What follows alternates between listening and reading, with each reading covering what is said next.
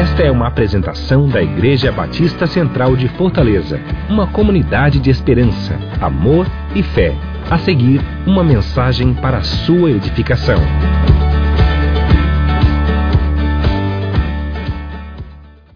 Eu sou José Edson e estou aqui para continuar falando sobre. Tá aí, ó, no seu boletim, né? Você já deve ter percebido a importância dos vínculos, ou seja, a importância dos relacionamentos. Talvez por isso toda casa tem, tem um sofá para você sentar e conversar. Por isso talvez toda casa tem uma mesa onde a gente se alimenta, se encontra, conversa e olha nos olhos. Talvez porque algumas casas talvez não tenham feito isso, nós ouvimos relatos desesperadores, como o Nelson acabou de nos contar, de adolescentes, talvez sem esperança, perdidos, sem significado da própria vida, sem se sentir amado e às vezes envolvido com o álcool, com a bebida, com tanta loucura quando nós voltamos a esse assunto, querido, é sempre porque nós precisamos lembrar aquilo que nós acabamos de cantar, que Deus se importa com você. Ele não desiste de você. E é interessante, a música diz isso mesmo. Não importa o que você fez, não importa quem você é, ele continua pensando em você pensando na minha vida.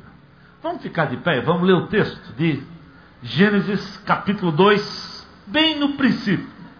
Esse texto você pode pensar que é para casamento e tem aplicação e eu uso muito, mas tem a ver com relacionamento, tem a ver com o cuidado de Deus, tem a ver com o zelo de Deus em tudo isso. Gênesis 2, lá no princípio, a gente ver que desde que, quando Deus pensou no homem e numa mulher, numa família, ele já demonstrou carinho e cuidado. Gênesis 2, eu vou ler do versículo 18 ao versículo de número 20. Diz assim a palavra de Deus: Então o Senhor Deus declarou: Não é bom que o homem esteja só. Farei para ele alguém que o auxilie e lhe corresponda. Depois que ele formou da terra todos os animais do campo e todas as aves do céu, o Senhor Deus os trouxe ao homem para ver como este lhe chamaria. E o nome que o homem desse a cada ser vivo, esse seria o seu nome. Assim o homem deu nome a todos os rebanhos domésticos, às aves dos céus e a todos os animais selvagens. Todavia, não se encontrou para o homem alguém que o auxiliasse e lhe correspondesse. Deus, muito obrigado.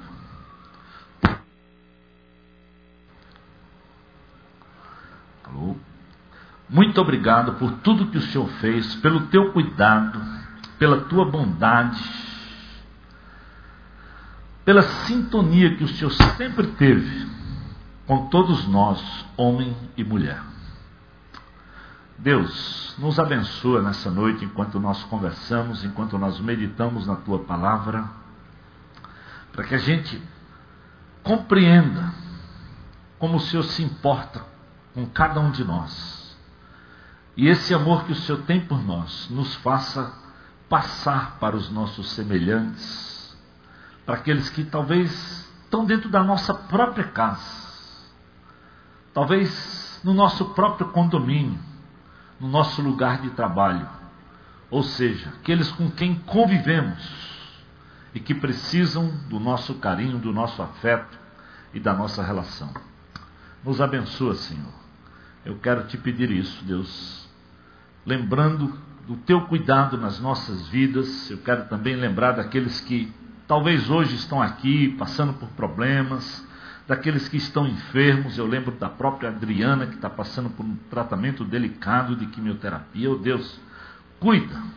Cuida de cada um dos teus servos que aqui estão, daqueles que estão lidando com lutas de relacionamento dentro da sua própria casa, daqueles que estão lidando com problemas de enfermidade, tanta coisa, Senhor, com a crise, com falta de dinheiro. Oh Deus, nos faz concentrar naquilo que o Senhor tem e que o Senhor quer para todos nós nessa noite, ao ouvir a tua palavra. É a minha oração, Deus, em nome de Jesus. Amém. Pode se assentar? Quem de nós talvez não já preparou né, sua própria casa para esperar alguém muito especial? É muito comum, né? Quando vem o primeiro filho, aquele sonho, aquele desejo de receber, o carinho que pai e mãe preparam a casa, preparam o quarto, prepara um espaço para receber o seu próprio filho, aquela criança. Mas às vezes para receber um amigo em casa. Você prepara a sala, você limpa a casa. Quem sabe prepara uma refeição especial para receber alguém. E é bom saber que você pensa nisso. Mas melhor ainda é saber que Deus também cuida de você e da minha pessoa da mesma forma. Eu costumo dizer que eu leio com muita atenção sempre Gênesis 1 e capítulo 2, porque eu fico impressionado como Deus cuidou, como Ele preparou um lugar para que a família se estabelecesse, para que o homem e mulher estivessem no lugar especial. A Bíblia diz que Deus preparou um jardim.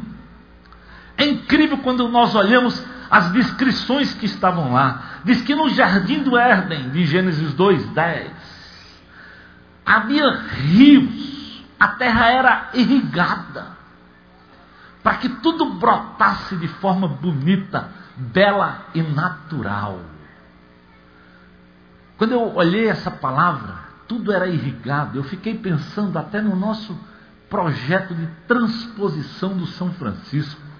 Passou Fernando Henrique, passou oito anos de Lula, já estamos indo para o segundo mandato de Dilma e a água não chega.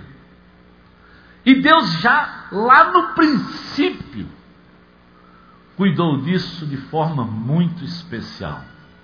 Quando eu penso nessas coisas, querido, eu acho que eu talvez eu sou eu sou de ler a Bíblia com um certo romantismo, porque eu me vejo na foto.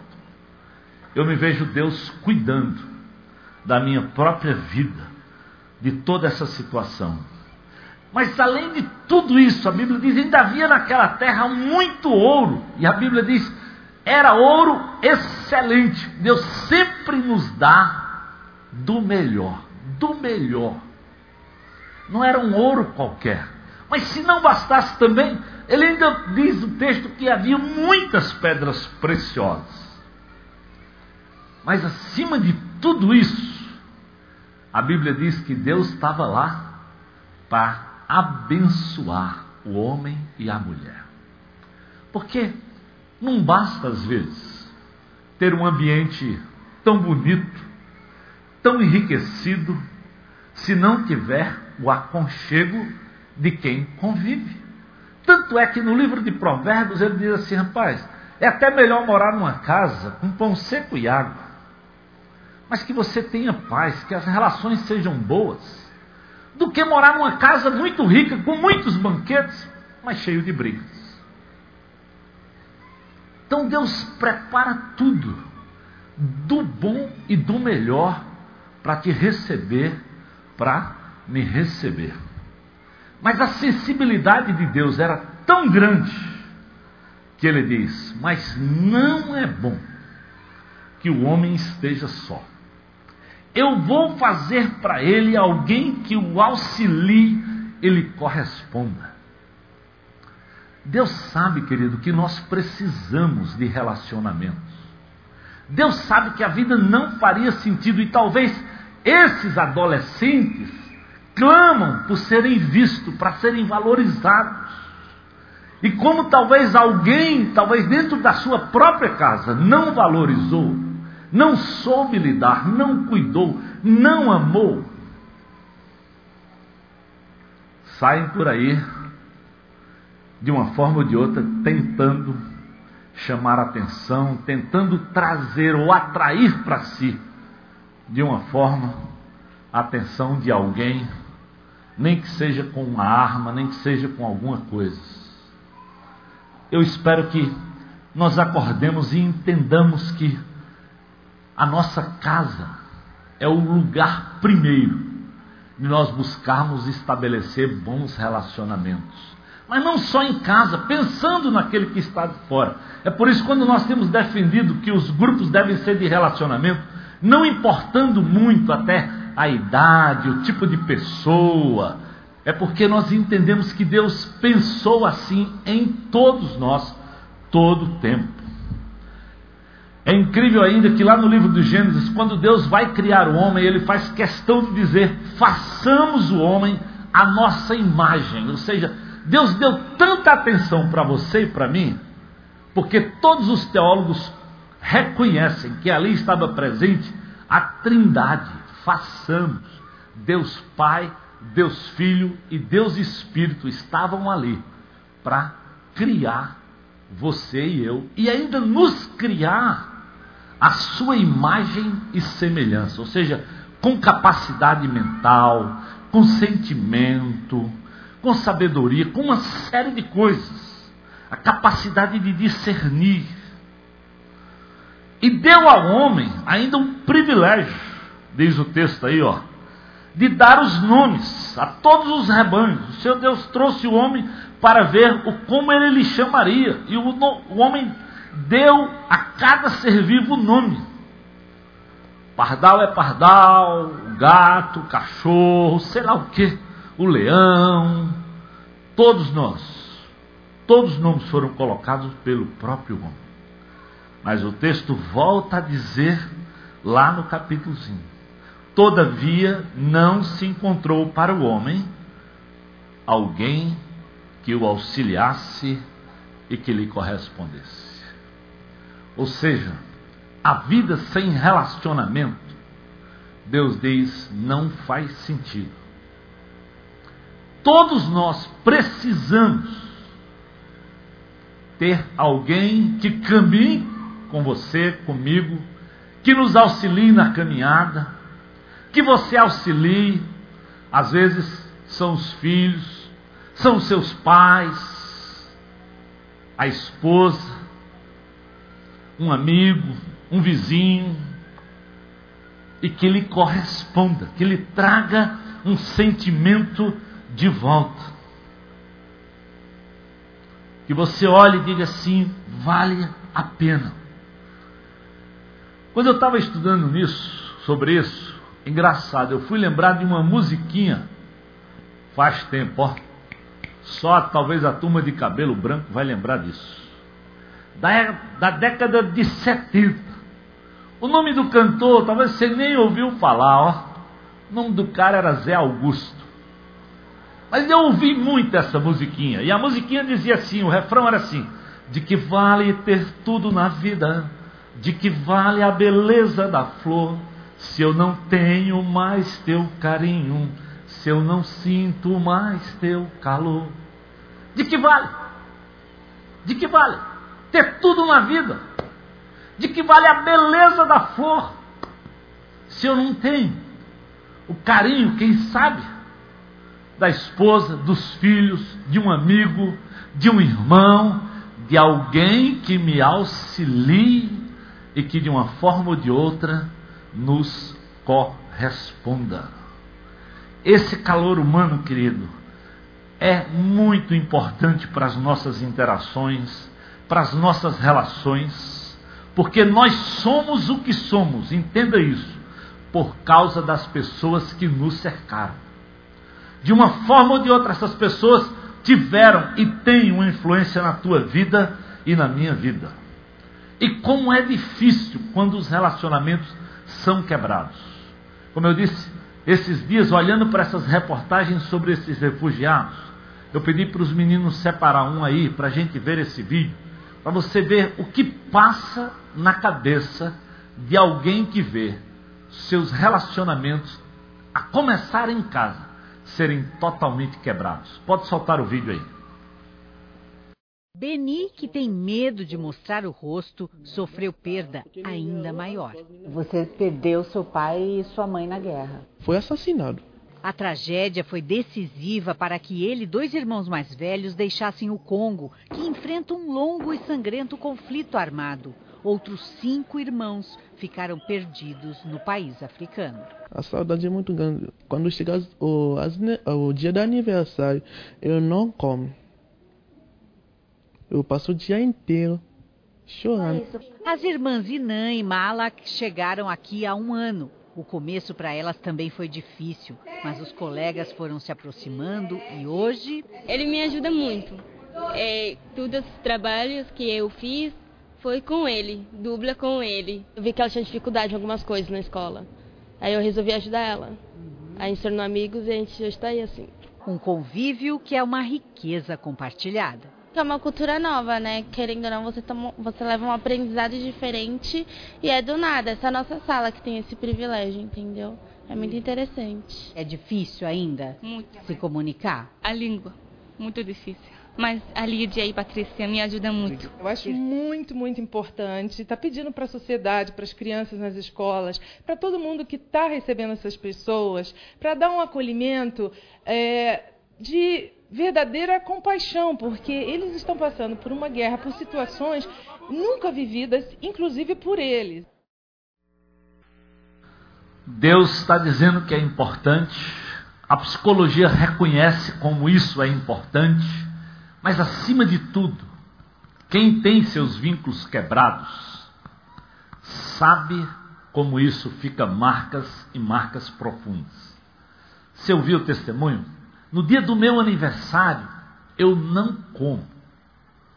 Eu passo o dia chorando, lembrando dos vínculos, das pessoas, da caminhada, do que eu deixei para trás. Talvez se você não passou por nada parecido, às vezes a gente nem tem ideia do que talvez seja a dor de pessoas que têm perdas assim. Agora, você viu a outra garota? Com uma relação, como alguém que interagiu, que ajudou, que contribuiu, que sentou do lado, que caminhou. Como isso foi importante para pelo menos diminuir a dor, o sofrimento, a perda, tanta coisa que ficou para trás. E é interessante, querido, eu quero que a gente olhe acima de tudo hoje, como Deus fez isso todo o tempo, desde o livro do Gênesis. Lembra? Deus criou, nós acabamos de ler, colocou lá Adão e Eva. E eles fizeram exatamente o que eles não deveriam fazer. Mas ainda assim, olha só já no capítulo 3, versículos 8 e 9. Abra sua Bíblia aí. Quando o homem e sua mulher ouvindo, ou seja, ouvindo o homem e sua mulher os passos do Senhor Deus, que andava pelo jardim quando soprava a brisa do dia, esconderam-se da presença do Senhor Deus entre as árvores do jardim. Mas o Senhor Deus chamou o homem, perguntando: Onde está você? Desde o Gênesis, meu amado. Adão fez o que estava errado com Eva e naturalmente buscar o isolamento. Creia, creia, todo isolamento é diabólico, porque Deus nos fez para sermos relacionais. Muito cuidado, muito cuidado, porque quando você quer se isolar da família, às vezes até de você mesmo, quando você quer se isolar dos amigos, do grupo de relacionamento, da igreja, se possível, muda de cidade, muda de estado. Às vezes nos falta o senso de que alguma coisa está errada, é lá dentro, é no teu coração. É fácil olhar que está todo mundo errado e não olharmos para nós mesmos. Parece que nessa hora não gostamos de nos ver no espelho e de admitirmos que talvez nós estamos cesseando.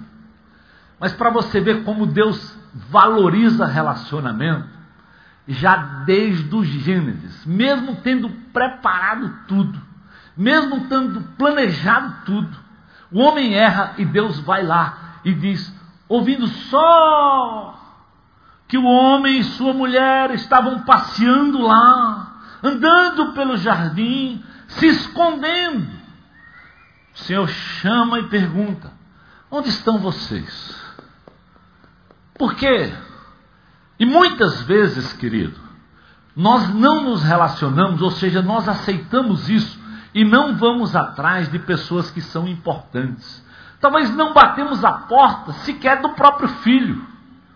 Não batemos na porta para ouvir a esposa, para ouvir o marido, para ouvir um vizinho, para ouvir alguém que está passando, que você sabe que está passando por um drama. Desde o livro do Gênesis, Deus vai à procura do homem e da mulher e diz: Onde estás? Por que você sumiu? Por que você está se escondendo? E olha a bobagem: se escondendo de trás de uma planta. Ridículo, sem sentido.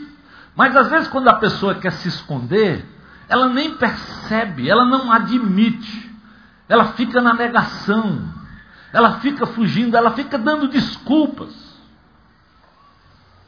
Ela não atende o celular, não atende o telefone, ela deixa a porta fechada, ela se isola, às vezes, dentro de casa. Por isso, Deus vai ao encontro. Deus vai atrás e diz: Onde é que você está? Eu estou ouvindo você, seus passos estão por aí. Deus quer andar, querido, com você. Deus quer andar comigo todo o tempo. E exatamente, exatamente como no livro do Gênesis, não importava, Deus foi atrás de Adão, Adão tinha errado, Eva tinha errado, mas Deus foi lá. Por isso, aqui está a essência da música que nós cantamos. Não importa o que você fez. Não importa quem você é. Ele estava lá batendo na porta. Porque ele compreende, meu amado, o meu caminhar e o teu caminhar. Deus pensa em você. Deus quer te ouvir. Ele quer saber o que está no teu coração. Já no Gênesis 3, versículo 15, querido. Deus estabelece que ele mandaria um que viria para resgatar, um descendente. Deus já aponta que ele mandaria Jesus para resgatar a raça humana do nosso próprio pecado. Mas se não bastasse Gênesis 3, quando chega em Gênesis capítulo 4, o que é que a Bíblia diz? Caim mata Abel. E sabe o que acontece lá? O Senhor, capítulo 4, versículo 9, pode olhar lá. Então o Senhor perguntou a Caim: Onde está o teu irmão Abel? Será que você acha que Deus não lhe conhece pelo nome?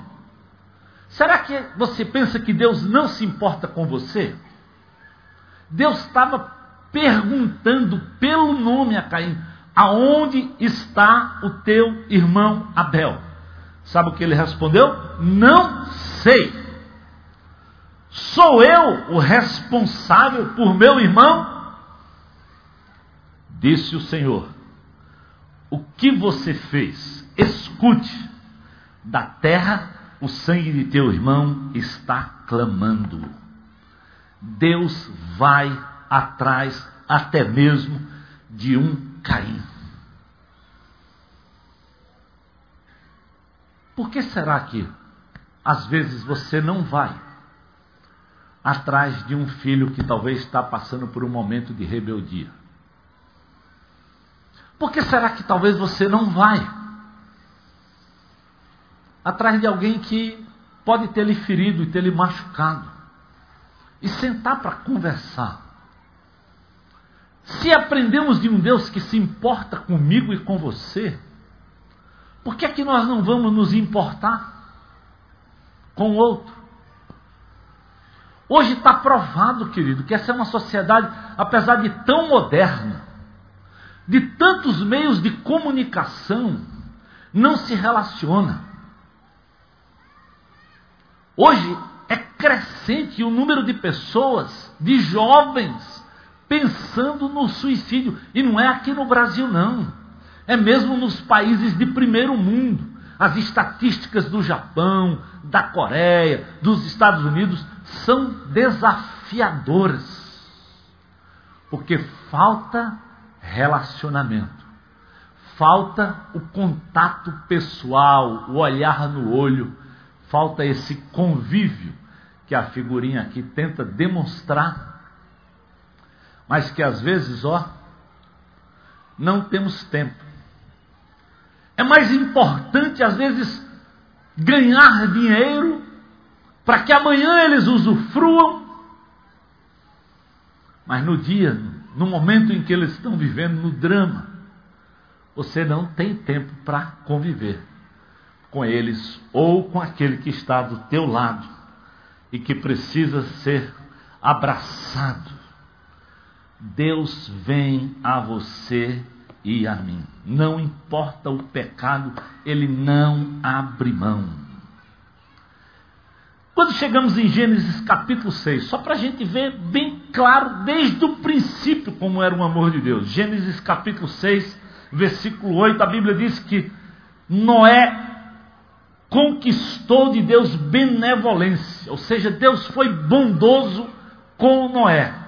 E quando Deus foi bondoso com Noé, quando chega no versículo 18, ele diz assim: ó, mas com você eu estabelecerei a minha aliança e você entrará na arca. Com quem? Com seus filhos, com sua mulher e as mulheres deles e todos os seus filhos. Ou seja, Deus sempre pensou de maneira abrangente. Deus sempre pensou também nos outros. Noé alcançou benevolência, mas Deus disse: Eu quero preservar mais do que você, eu quero olhar para a tua família. Eu quero olhar para o todo. Eu quero atrair outros. A situação era de calamidade, já era de pecado mesmo, como é nos dias de hoje. Mas Deus está lá dizendo: Eu vou atrás de pessoas, eu quero me relacionar. Independentemente da geração, da idade, Deus vai lá. Quando chega em Gênesis 12, só para a gente olhar no princípio logo. Deus chama Abraão. Gênesis 12, de 1 a 3. O Senhor disse a Abraão: Sai da tua terra, do meio dos seus parentes, da casa do seu pai, e vá para a terra que eu lhe mostrarei. Mas eu farei de você um grande povo. Eu te abençoarei. Eu tornarei famoso o seu nome, e você será uma bênção. Eu abençoarei os que você abençoar e amaldiçoarei quem você amaldiçoará. E por meio de você, todos os povos da terra serão abençoados. Deus sempre pensou de maneira abrangente. Deus sempre quis incluir. Chama um homem já na sua idade avançada, diz: Mas vai lá, vamos atingir pessoas, vamos. Eu vou ser com você. Mas por favor, Abraão, vai abençoar outros. Eu quero cuidar de você. Você vai sair da sua terra, mas eu vou cuidar. Leve sua família e eu vou lhe abençoar e abençoar outros. Percebe como Deus se importa com você?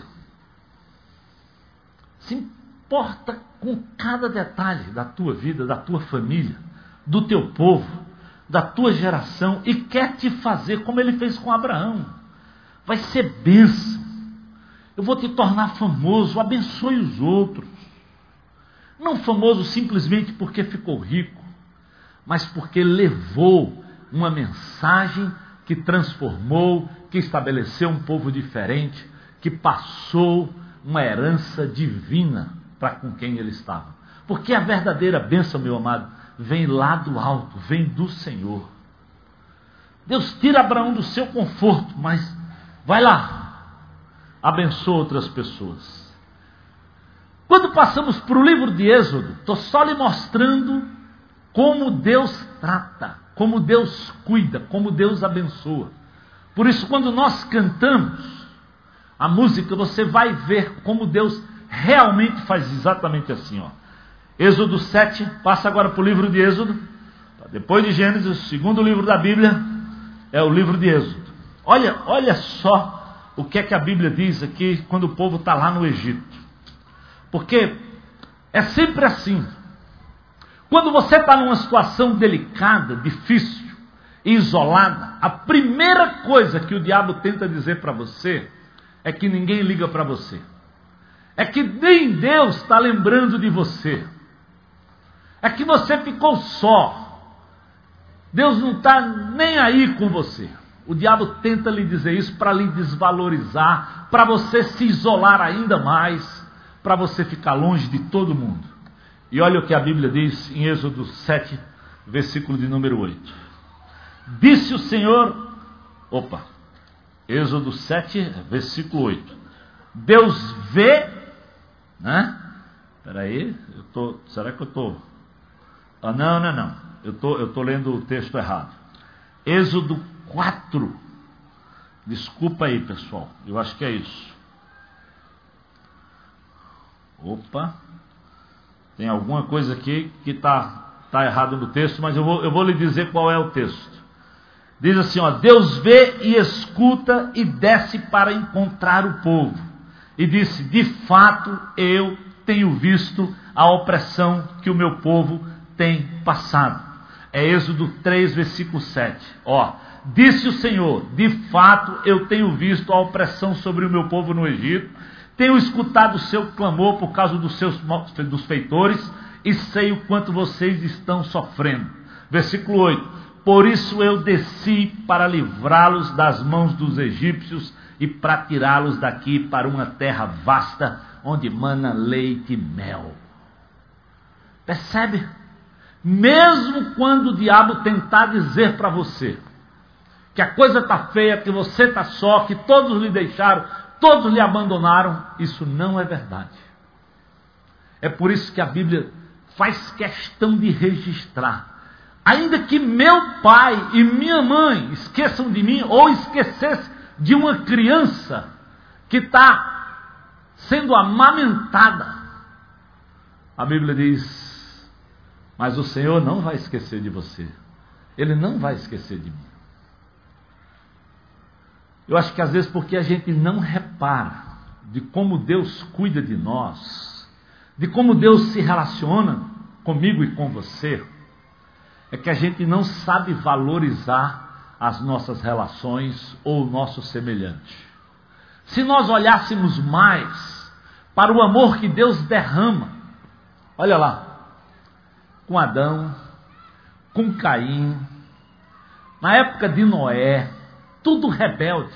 Aqui o povo estava passando pela desgraça lá no Egito, pela dureza também dos seus corações. Ainda assim, Deus vai e diz: Eu estou vendo o que vocês estão passando. Eu quero cuidar de vocês. Eu quero levar vocês. Eu, eu, e olha só, ele diz: Eu tenho visto e eu tenho ouvido. Ó, você pensa que Deus não vê? A Bíblia diz: Ele vê e não só vê, ele ouve.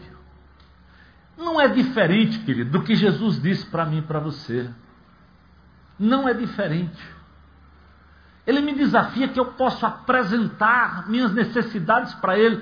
Ele disse para mim: Eis que eu estou convosco todos os dias até a consumação do século. Mas parece que quando nós passamos por situações, nós esquecemos de tudo isso.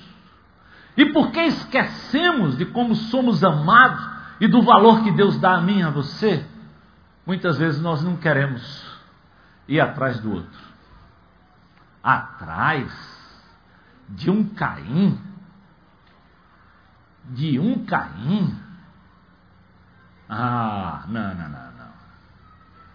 Atrás de um povo rebelde, como era aquele povo de Israel, murmurador,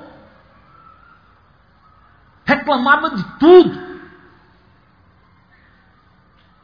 E muitas vezes, dentro de casa, não é diferente. Você não separa tempo para o filho, para a esposa. Eu lembro sempre da ilustração que o dia eu vi sobre dinheiro. E não é diferente mesmo. E talvez o que a gente está vendo agora, o que a gente está vendo na Europa rica, é a construção de barreiras, de muros, de vergonha, para dizer: não entra. Aqui é nosso espaço, fica de fora. E às vezes eu e você em casa, a tua correria, a minha correria, a nossa correria é tão grande por dinheiro. E por dinheiro é assim, querido, ó.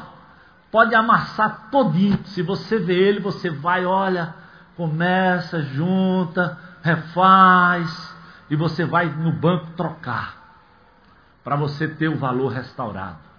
Se tiver sujo, se tiver rasgado, você conserta. Não importa a nota, pode ser só de 10. Imagina de 100. Imagina se for de dólar e de euro, aí você endói. Do jeito que o preço está. Você faz qualquer negócio. Mas, às vezes, pela esposa, pelo marido, pelo filho, pelo papai, pela mamãe, pelo amigo, por um companheiro de caminhada, não temos tempo. Se olharmos para esses adolescentes, talvez entendemos isso. Mas não precisa pensar só nos adolescentes, não. E nos velhos? E na terceira idade? Enquanto se sentem abandonados pelos próprios filhos que abençoaram, que cuidaram. Ainda essa semana eu estava ouvindo minha sogra me dizer de uma senhora que chorou na reunião do grupo, porque disse assim: parece que não lembram de mim, não me ligam, não me procuram, não, não fazem contato.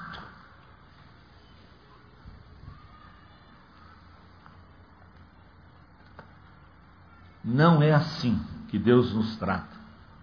O que é interessante desse pessoal aqui, queridos, além de Deus ir na presença desse povo todo o tempo na caminhada do deserto, vê, só quando, quando chega em Gênesis 19, ou em Êxodo 19. Estou com Gênesis na minha cabeça. Êxodo 19, versículo 1 a 6. Abra sua Bíblia aí em Êxodo 19, versículo 1 ao versículo de número 6. Diz assim, ó, no dia em que se completaram três meses, presta atenção, Deus tira o povo lá, atravessa o mar vermelho, e diz, depois de três meses, já de caminhada, o texto diz assim, os israelitas haviam saído do Egito, chegaram ao deserto do Sinai. Então, eles estavam entrando já no deserto depois de saírem de Refidim, entraram no deserto de Sinai e Israel acampou ali diante do monte. Moisés subiu ao monte para encontrar-se com Deus. E Deus o chamou do monte, dizendo: Diga o seguinte aos descendentes de Jacó: declare aos israelitas: Vocês viram o que eu fiz ao Egito e como eu os transportei sobre asas de águia e como eu os trouxe para junto de mim? Como é que esse pessoal poderia esquecer? Se de dia Deus estava lá colocando a proteção, se de noite Deus mandava uma luz para iluminar, mas Deus disse: talvez eles esqueceram, Deus para o povo no meio do deserto. Gente, eu acho que às vezes a gente não, não tem noção do cuidado, do zelo de Deus. Por que será que Deus para? Diz a história que era mais ou menos 2 milhões de pessoas. E Moisés, para, para, para, para. Sobe aqui, eu quero falar com você para você falar com esse povo. Será que vocês têm visto como eu venho lhes transportando? Como eu venho cuidando de vocês? Como eu venho zelando por vocês? Querido, será que você não se sente amado, cuidado por Deus? protegido pelo Senhor? Será que você não para para perceber? Eu lembro que, logo quando eu me converti, normalmente a igreja batista que eu frequentava só se cantava a musiquinha do cantor cristão, que é muito semelhante à harpa cristã. Mas tinha um velho cântico, né? Que dizia assim: Conte as bênçãos, conte quantas são porque você vai ficar surpreso, dizia o mundo, quanto Deus já fez. Ou seja, para, agradece, olha, olha como Deus cuida da tua vida, dos teus interesses, da tua família, das tuas necessidades. Se Deus para um povo no meio do deserto, do nada, será que você não pode parar na tua correria para olhar no olho da tua esposa, dos teus filhos, separar uma noite por semana, quem sabe, para abrir tua casa, pedir para alguém sentar no sofá, ter um grupo de relacionamento quinzenal para conversar, para trocar ideia, para demonstrar cuidado e para ser cuidado também pelo outro. Porque, meu amado, à medida que eu aprecio esse cuidado de Deus, eu sou é abençoado. E eu tenho mais vontade de abençoar outros. Eu fico envergonhado é se eu não se eu não cuidar, se eu não abrir a minha casa, se eu não abrir o meu coração, se eu não abrir a minha agenda. Mas como eu ouço, como eu ouço de esposas que eles não têm tempo em família. De filhos que não têm tempo em família. Ou quando se juntam, é só para cobrança, só para discussão, só para acusação. Meus amados, ó, o papel de acusador, a Bíblia diz que é do diabo, você não precisa fazer. Lembra o que o Nelson acabou de dizer para nós? Não adianta só criar pena. O adolescente, se você só der a pena, não vale. Tem que tentar ensinar. Por isso que a Bíblia diz o quê? Ensina a criança o caminho que deve andar. Senta. Senta. Ao deitar, né? Ao levantar. Todo o tempo. É olhando, é ouvindo, é valorizando. Então, esses vínculos são importantes à medida que nós separamos tempo para valorizá-los. Você dizer que é meu amigo, eu quero que você saiba disso. Se eu ficar doente, você nem pensar, não ligou, não falou nada, como é que eu vou acreditar nessa amizade? Ou vice-versa. Ou se você souber que eu estou lá precisando de uma coisa e você faz de conta que não ouviu, que não ficou sabendo, ou daqui para lá. Relacionamento é uma via de mão dupla. Tem horas que eu vou lhe abençoar. E não é diferente, não é diferente mesmo em casa, querido. Tem hora que nós abençoamos os filhos, tem hora que os filhos nos abençoam. E não importa quando nem como. Se você cultivar isso, não tenha dúvida, você vai prestar atenção e você vai ver que isso acontece. Então, o que Deus está dizendo aqui, olhem para o passado, vejam como eu cuidei, vejam como eu fui fiel, vejam como eu me relaciono com o meu povo, para ver se assim, querido, nós também nos relacionamos. Todos os dias, preste atenção nisso aqui que eu quero lhe dizer. Todos os dias nós temos provas físicas emocionais e espirituais da fidelidade e do cuidado de Deus na tua vida e na minha vida. Todo dia, todo dia. É por isso que a Bíblia diz, ó, se a misericórdia do Senhor não tivesse reno... se renovado sobre a minha vida hoje, eu seria o quê? Consumido. Então, todo dia, todo dia, Deus demonstra cuidado, Ele prova que cuida de mim fisicamente, emocionalmente, espiritualmente. Aí eu te pergunto, e você cuida dos seus? Você cuida de quem cruza no seu caminho?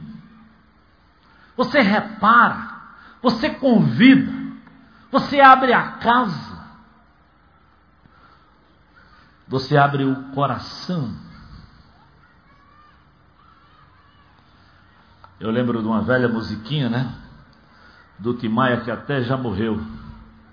Ele dizia assim: Eu preciso te falar, né? te encontrar de qualquer jeito, só para sentar e conversar. Depois, vamos andar de encontro ao vento. Porque às vezes, querido, não precisa ter uma agenda, não. Às vezes o que o outro quer é ser visto. Aperta a mão, me ouve, me escuta. Separa um tempo, pergunta, toma iniciativa. Se Deus para uma multidão no meio do deserto e quer conversar com eles, por que, é que você não para para conversar, para reunir, para orar juntos? Para orar juntos, não precisa daquela formalidade do culto, não. Como é que você está, meu filho? Quais são as lutas?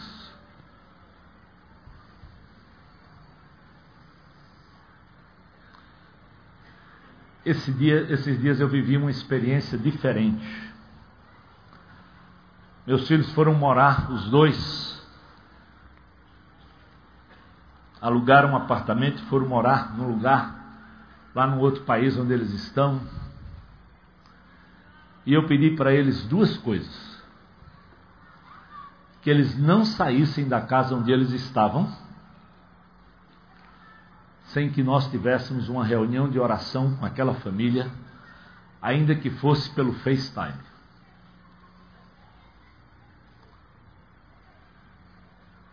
e nós tivemos o privilégio de fazer uma reunião de oração, ainda que fosse pelo FaceTime. Eu queria que eles agradecessem aquela família que lhes recebeu durante tanto tempo. E eu e Edna queríamos dizer como eles foram importantes e como, mesmo não sendo nós, nós nos sentíamos amados e cuidados por aquela família que saiu dessa igreja e que nos abençoou mesmo a tamanha distância. E pedi para eles que assim que entrasse no novo lugar, nós precisávamos fazer um outro FaceTime. Agora, para agradecer a Deus por estarem agora num lugar, num canto que seria deles.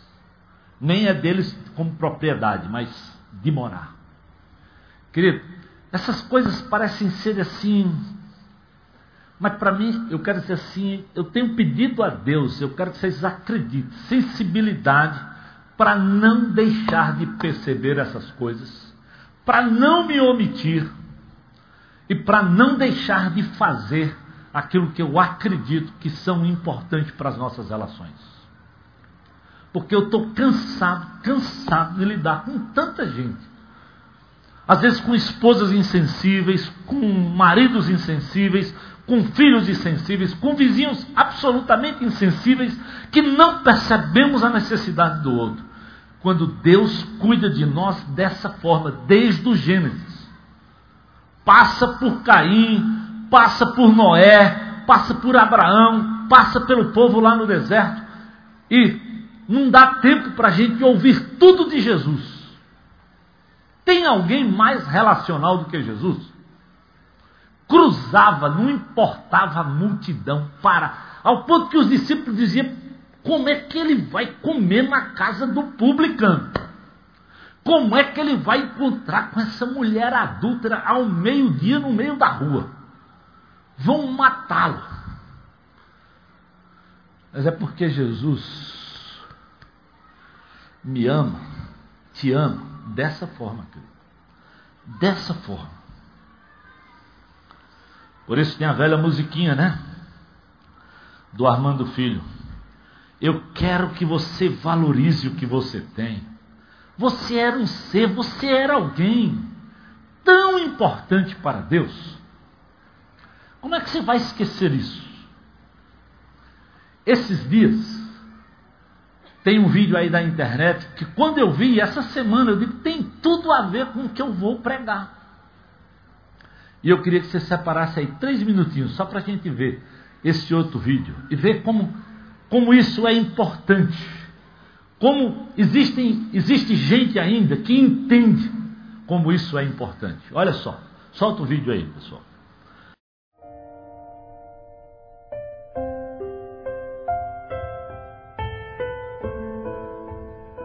Antropólogo estava estudando os usos e costumes de uma tribo africana quando, ao final dos trabalhos, propôs uma brincadeira às crianças da região.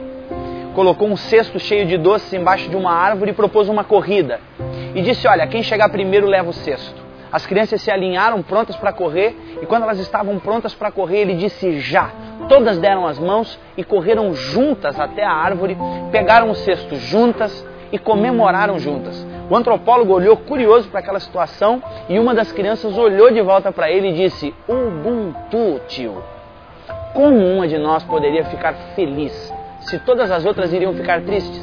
Ubuntu é uma palavra que representa uma filosofia e uma ética antiga africana que significa sou quem sou porque somos todos nós. Uma pessoa com Ubuntu tem consciência de que ela é afetada quando um semelhante seu é afetado ela sabe que o mundo não é uma ilha, que ela precisa dos outros para ser ela mesma. Ubuntu fala de respeito básico pelos outros. Ubuntu é compaixão, partilha, empatia. Ubuntu diz que ser humano é ser como os outros e que ser como os outros deve ser tudo. Deus é três. Mesmo sendo um só Deus, consegue ter comunhão plena, como disse Ricardo Barbosa, Deus é uma eterna comunhão de três pessoas divinas. Jesus orou um dia dizendo: Pai, eu oro para que eles sejam um, assim como eu e tu somos um. Esse conceito de unidade, de pluralidade única, de sermos indivíduos unitários, mas plurais ao mesmo tempo, é algo que me chama muito a atenção em Jesus. As pessoas olham muito para o fato de Jesus andar sobre as águas, multiplicar pães e peixes, assim como ele demonstrava poder e autoridade nesses atos, chama mais atenção a compaixão. O fato de Jesus chorar a morte de um amigo como Lázaro, o fato de Jesus certamente lacrimejar ao ver mulheres sendo arrastadas pelas calçadas prostitutas sendo arrastadas para serem apedrejadas, isso sim mostra compaixão, mostra esse espírito ubuntu, esse espírito caridoso, misericordioso da parte de Jesus para com as pessoas. Eu acredito inclusive que Jesus se importa com as pessoas. Deus se importa justamente por um único motivo, para nos ensinar que nós, seres humanos, devemos nos importar uns com os outros. Ninguém é feliz sozinho. Ninguém brinca sozinho, ninguém joga bola sozinho, ninguém nasce sozinho, ninguém faz amor sozinho, ninguém é igreja sozinho, ninguém vai para o céu sozinho. A plena e mais completa realização humana reside, inclusive, num triângulo amoroso: eu, Deus e o outro. Assim como Deus é unidade plural, nós seremos mais humanos se formos um com nossos semelhantes. Em outras palavras, gente precisa de gente para ser gente.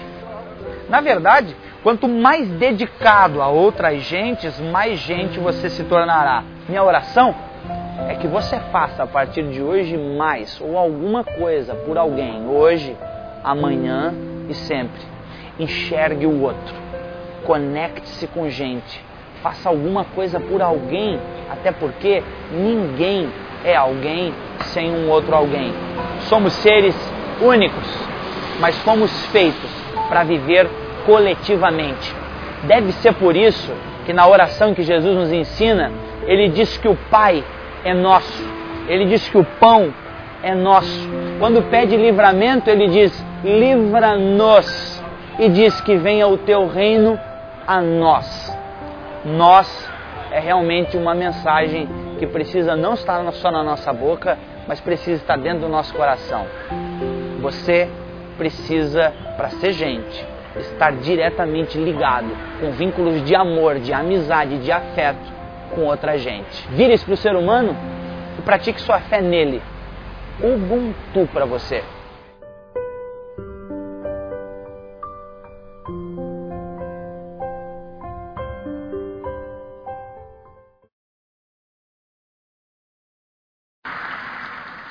Primeira Pedro 2,9, Jesus diz assim, ó, Pedro diz, o mandamento, vocês são geração eleita. Não é o pastor, não é o líder, não é. Não, vocês são. Todos nós. Sacerdócio real, nação santa, povo exclusivo de Deus. Para quê? Para anunciar as suas grandezas. Para aquele que lhe chamou das trevas para a luz. Recebemos de Deus todo esse cuidado, todo esse amor, todo esse zelo para às vezes não repartir. Lembra quando o cego de Jericó é curado e a religião vai sobre ele, quase que pressionando para ele não espalhar que quem foi que ele curou? Ele disse: Meu amigo, quem ele era eu nem sei, mas o que eu sei, eu era cego e agora eu vejo. E eu vou anunciar: nós éramos cegos, queridos, agora nós vemos. Nós não entendíamos essa palavra, agora nós entendemos. Essa mensagem é clara, é, é do Gênesis ao Apocalipse.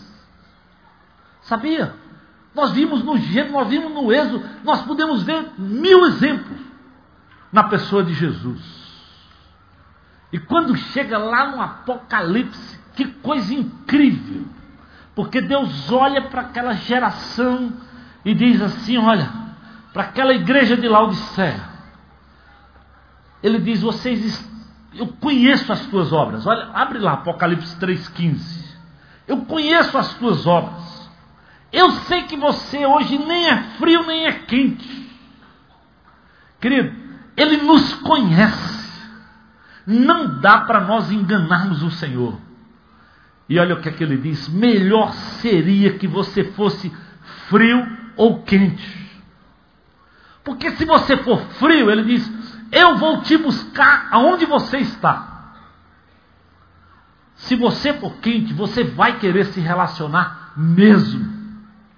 Agora, quando você fica na mornidão, sabe o que é que o Senhor diz? Eu estou pronto para vomitar esse tipo de atitude, de indiferença, que não se preocupa com o outro que a igreja de Jesus, a igreja de Laodiceia, que foi comprada, estava em absoluta indiferença, completamente morno. E o Senhor diz: Eu estou pronto para te vomitar. E olha o que ele diz lá no versículo 20 de capítulo 3: Eu estou à porta e bato. Mesmo vendo a frieza, a indiferença, a mornidão, ele diz para aquela igreja: Eu estou à porta e bato. Se alguém, de novo, não importa quem, se alguém ouvir a minha voz, abrir a porta, eu entrarei e cearei com ele e ele comigo. Meu amado, examina o teu coração, como igreja, como servo, como crente. Como estão os teus relacionamentos? Será que você tem assumido a posição de indiferença, de mornidão, que não se preocupa nem às vezes com os de casa? Talvez o teu casamento vai mal. Talvez os teus filhos estão longe de você. Talvez o grupo de relacionamento você não vai mais. E quando vem na igreja, entramos e saímos. Hoje de manhã nós começamos uma experiência nova. no culto da manhã. Nós estamos montando lá na, na tendinha mesas com cadeiras, tentando desafiar famílias que talvez podem sentar, reunir, lógico, um pouquinho de, de cuidado, mas ouvir o culto em família pela manhã. Um grupo de relacionamento, vim aqui tomar café, para que a gente se relacione, para que a gente olhe no olho, para que a gente conviva. E hoje à tarde até deixamos lá, e alguns podem sentar lá também. Porque nós queremos providenciar e lembrar desse valor do que Deus estabeleceu para nós. Eu espero, meu amado, que o meu coração, o teu coração, não esteja, não esteja como na igreja de Laodiceia, de absoluta, de absoluta mornidão, de absoluta distância e indiferente com os outros. Pense aí, será que Deus não tem tocado seu coração com relação a alguma pessoa? Porque, meu amado, esse Deus fala. Não tem como você caminhar na indiferença se você for crente e o Espírito de Deus não lhe incomodar. Ele te incomoda mesmo. Agora, é você que decide se vai tomar uma atitude ou não.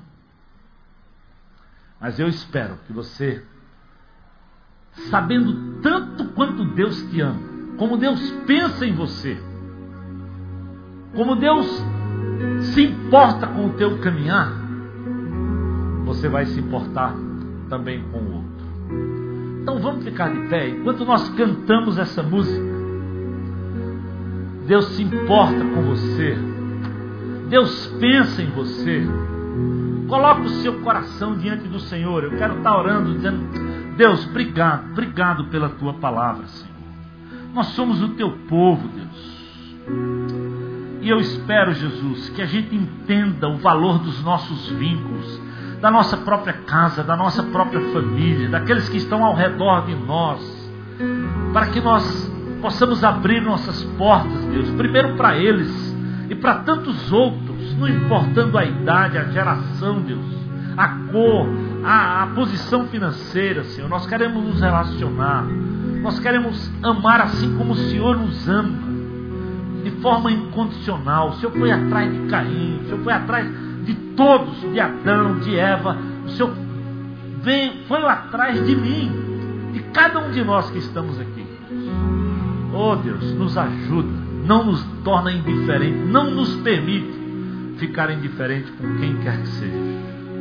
Que nessa noite o teu Espírito fale com cada um de nós. Se Deus estiver falando com você, eu estou falando mesmo que você seja crente. E você sabe, eu não tenho feito, pastor. Eu não tenho tomado a posição que eu devo. Eu reconheço, até que eu tenho assumido uma posição de mornidão. Mas hoje eu estou ouvindo, eu quero, eu quero fazer aquilo que Deus faz comigo, que Deus fez com Caim que Deus fez com aquela geração de Noé. Ele foi atrás.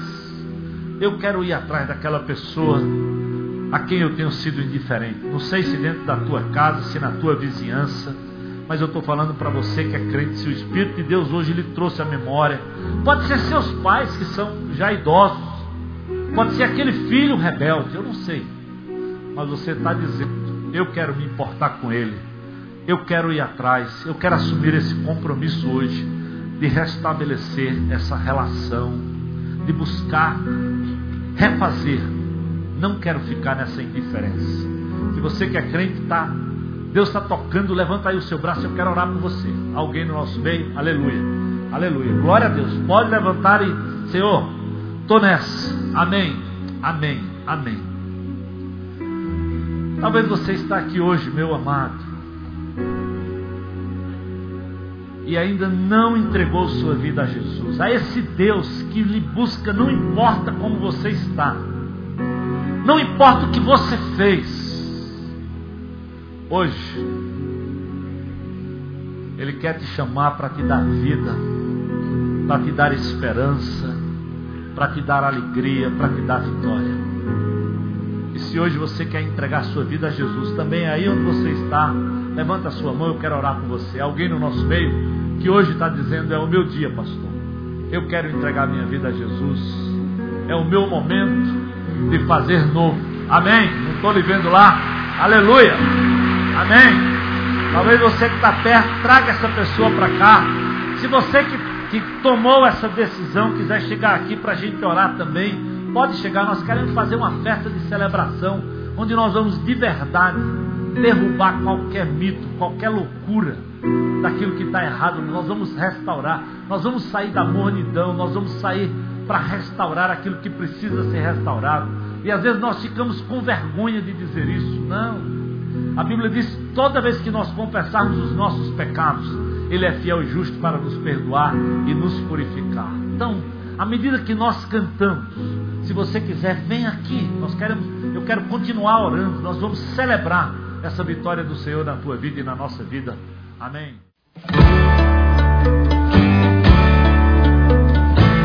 Você ouviu uma mensagem produzida pelo Núcleo de Comunicação Audiovisual da IBC, que conta com um vasto catálogo de mensagens em áudio e vídeo. Para maiores informações, passe um e-mail para recursos@ibc.org.br ou ligue para 85 3444 3600.